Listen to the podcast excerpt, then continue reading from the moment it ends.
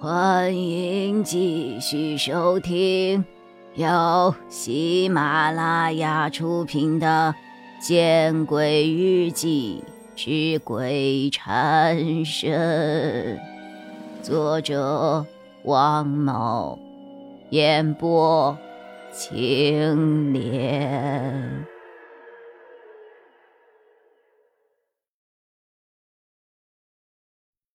胡硕说到这里。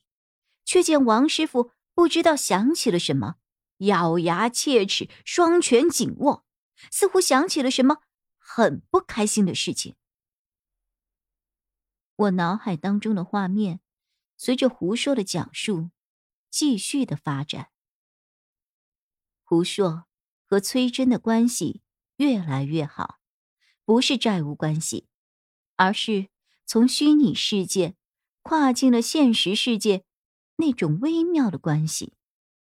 有人说，虚拟世界的情无法延续到现实生活，但我看不尽然。我看过太多太多的例子，是从虚拟世界延续到现实世界的情侣。纵然虚拟的世界到现实的世界很难跨越，但是，一旦跨越成功，两个人的关系会得到一种升华的。我脑子里的画面继续的播放着。夏天的听潮亭，亲爱的，呃，快过生日了吧？在听潮亭，胡硕有些迟疑的问崔真。崔真看向别处，没有回答。要不，我们去约会，好吗？那天的游戏里。也没什么好的活动啊。崔真还是没有回答。胡硕有些着急了。那我还是和你在游戏里过任务吧。崔真笑着摇了摇头，然后他看向胡硕：“对不起，那天我有约了。”哦，胡硕。有些失望的收回了目光，悻悻然的。那好吧。哎，对不起啊，我先答应人家的。崔真有些愧疚。嗯，你要幸福，嗯，不要相信陌生人啊。胡硕有些木讷，想了半天，想到了经常从港台剧中学到的这句话。崔真却笑了，他这一笑却让胡硕有些莫名其妙，摸不着头脑。我是和女孩子约会了，而且学校已经放假好久了，我多少得回家待两天呢。你放心吧。再说，你这两天不是也要上班吗？就别管我了。哦哦哦，这样啊。胡硕自嘲的笑了笑，然后。又尴尬的挠了挠头，最后他还是鼓起了勇气，将背包打开了，从里面掏出了一个礼盒，递给了崔真。呃，那个啥，呃，生日快乐啊！呵呵呵呵。哇，有礼物呀！崔真笑着把礼盒接了过去。嗯，你回去再打开看。胡硕说着，把脸撇向了一旁。在军队经历了多年风雨考验的他，此刻竟有些脸红了。呵呵，兵哥哥还害羞呢。崔真仿佛发现了新大陆一般，对胡硕笑着调侃：“呃，别闹了哈，我还有事。呃，再见。”呵呵呵呵。胡硕没了什么坚毅的神情，而是摆了摆头，有些窘迫的起身就走。哎，崔真叫住了胡硕。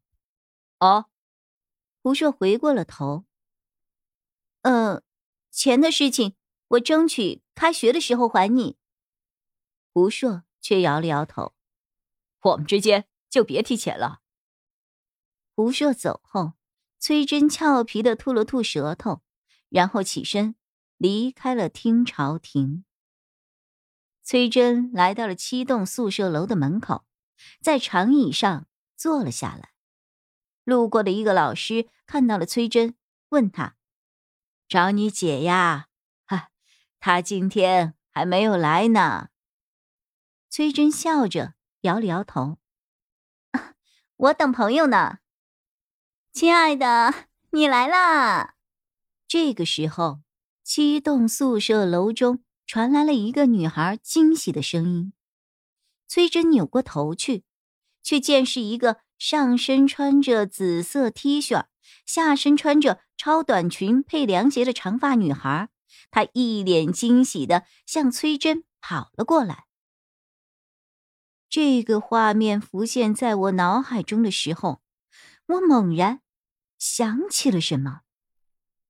我知道了，知道什么？知道什么了？知道知道什么了？我知道崔真生日那天和谁在一起了。我有些激动，我终于辨别出了在幺零四教室看到了影像中那个给崔真录像的人的声音。是谁？是谁呀？是谁？众人异口同声的问我。显然，他们都意识到了我这个答案对这一起案子的重要性。我摇了摇头，嗯，我只是见过他，不知道他的名字。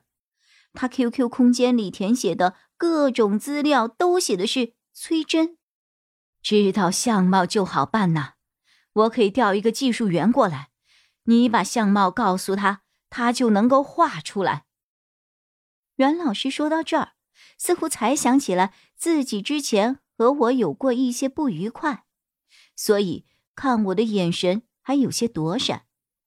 当他看到我点了点头的时候，才算是松了一口气。